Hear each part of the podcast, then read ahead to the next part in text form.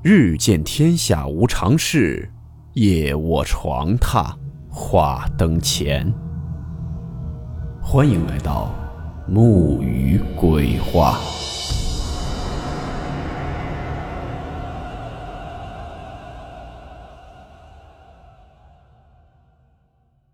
大家好，我是木鱼。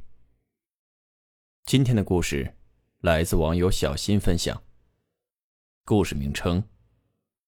敲门。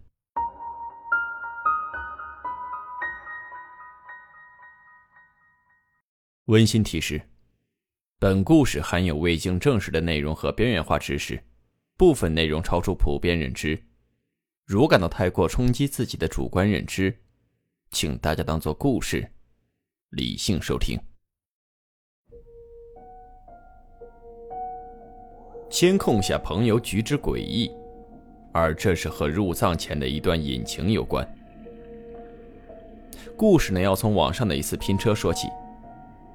双十一那天，小新提前把西藏的业务处理完了，但租的车要到二十五号才到期。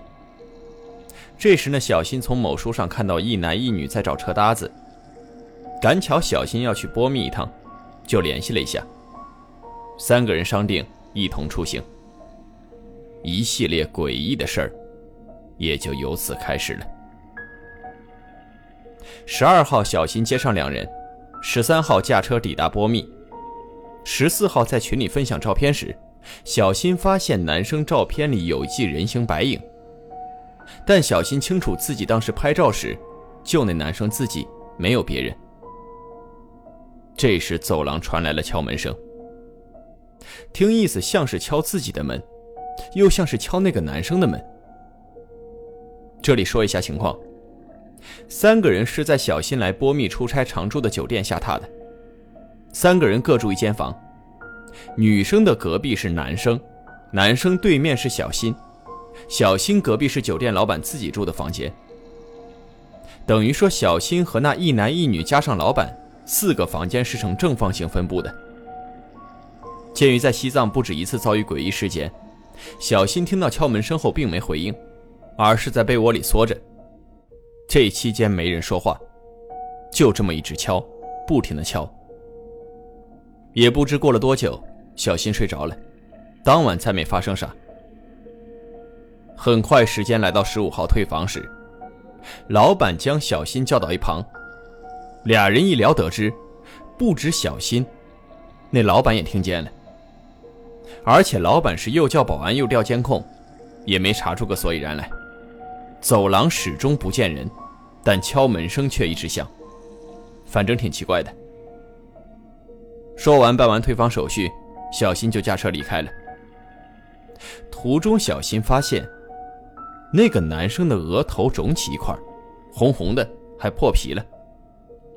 但见那男生没有说的意思，小新也就没多事，没过问。随后，小新驾车到鲁朗小镇，接上在此做工程的堂弟。四个人一道前往了附近某景区里的民宿。这家民宿的老板呢，小新也认识，赶巧又在过公布年，老板就免费给做了一顿石锅鸡，还有其他不少吃喝的，很丰盛。结果没吃两口，同行的那个男生就各种找事儿，当着老板面一会儿说肉不新鲜，一会儿说味道难吃，这可把小新给腻歪坏了。据小新说。几天接触下来，这个男生虽然自私，但是情商可以，不至于当面挑事儿，何况还是免费的。包括同行的女生也觉得奇怪，咋一夜之间男生像是变了个人似的，不大正常。饭后四个人就各自回房间了，老板也回附近的住处了。这一处民宿呢是类似四合院的布局，四方的院子被院墙包围着。其中南侧是大门，西侧是洗衣房，东和北侧各有三间客房。小新他们四个人是住在东侧客房里的，男生和女生住的是两头的两间房，小新和堂弟住的是中间房。还有东北角有一个小门，西北角墙头很低，和胸口基本持平。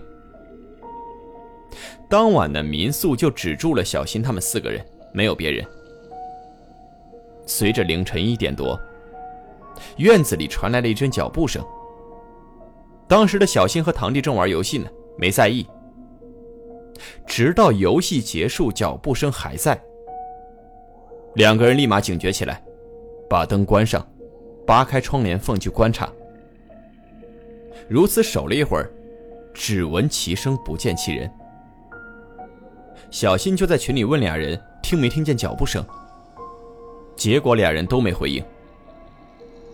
这时窗前闪过了一个影子，其个头比窗台高的有限。小新第一反应是有什么动物闯进来了，并没往那方面想。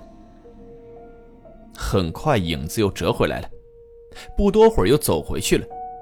如此反复几次后，就听女生房间传来了撞门声。之所以说是撞而不是敲，是因为听着不像是拿手敲门，更像是拿头撞门发出的声音。停几下，小新没敢贸然开门。而是先打给民宿老板说明情况，再打给男生商量对策。结果那个男生的手机响个不停，却始终无人接听。这时敲门声戛然而止。过了一会儿，换成大门那儿咣咣响，听着像是想开门却弄不开发出的响动。最后直接变成了砸门声了。这期间堂弟一直在看。也没看清具体是啥。几分钟后，砸门声刚消失没多久，民宿老板领着十几个人就赶到了。为了围堵院里的东西，老板他们是兵分三路：有走大门的，有从西北角翻墙进来的，有从东北角小门进来的。即便如此，也没抓住是啥东西。很快，男生女生也各自从屋里出来了，说是他们没睡。也听见脚步声了，因为害怕，就没回消息，没接电话。当晚的老板一伙人没走，在北侧客房打了一宿牌。夜里再没发生啥。等到十六号中午吃过午饭，老板说有事找小新，让堂弟和男生女生三个人去景区玩，不用等。将三个人支走后，老板调出了昨晚的监控。只见晚饭后，老板离开，小新四个人则各回各屋。约十分钟后，也就是夜里十点半，那个男生悄摸从房间里出来了，到院子正当中跪下，面朝北一直磕头。如此磕了一会儿后，男生猫着腰从东北小门出去了。监控呢，就只能拍到这儿，出门后发生啥就不得而知了。接着，老板快进至十二点三十二分，只见男生从西北角墙头翻进了院子，然后猫起腰在院子里来回溜达。期间，在小新和堂弟的门口驻足多次，每次停下都是弯着腰，用头顶着门，一动不动。如此持续了半个点后，时间来到凌晨一点，小新和堂弟发觉不对，把灯关上了。与此同时，那个男生跑到了东南角蹲着，蹲了一会儿后，又猫起腰继续溜达。接着跑到女生门口，弯着腰用头撞门。然后小新不就给老板打电话了吗？那男生随即跑到大门处，弯腰用头撞铁门，这便有了那砸门声。再然后，老板他们赶到之前的半分钟。那个男生以一个很诡异的姿势，咋形容呢？就像是动物跑步，钻回了自己的房间。最后，老板一伙人赶到，那男生像是没事人似的走出房间，和小新堂弟女生的反应一样。总之，男生不正常。老板呢就把当地的先生请来了，具体咋解决的，小新不清楚，因为全程是闭门处理的。完事儿后，男生从屋里出来，身上挎着一个三角形的包袱，说是让男生一直背着，睡觉也不能摘，直到离开西藏。至于男生究竟招惹啥了，先生拒绝透露，男生也不肯说。接下来四个人就分开了，小新和堂弟有事，和租车公司联系，退车后就坐飞机回兰州了。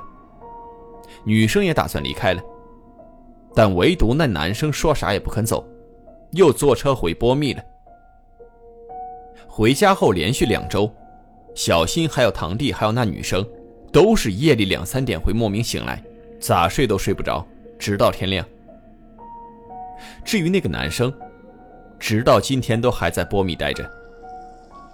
出于担心，小新和他联系询问近况，那男生这才说，他早在家时就惹了东西了，找了很多人都没看好，这才想着来西藏碰碰运气。其实监控拍下的那晚，男生是有些记忆的，但却无法操控身体，只能像旁观者一样眼睁睁地看着。而之所以一直没离开西藏，是因为民宿老板找的先生和他说了。让他在西藏待满多少天后再离开，方可化解此事。可具体是招惹了啥，男生始终不肯说。临近结尾，只能是祝这男生好运，早日解决此事吧。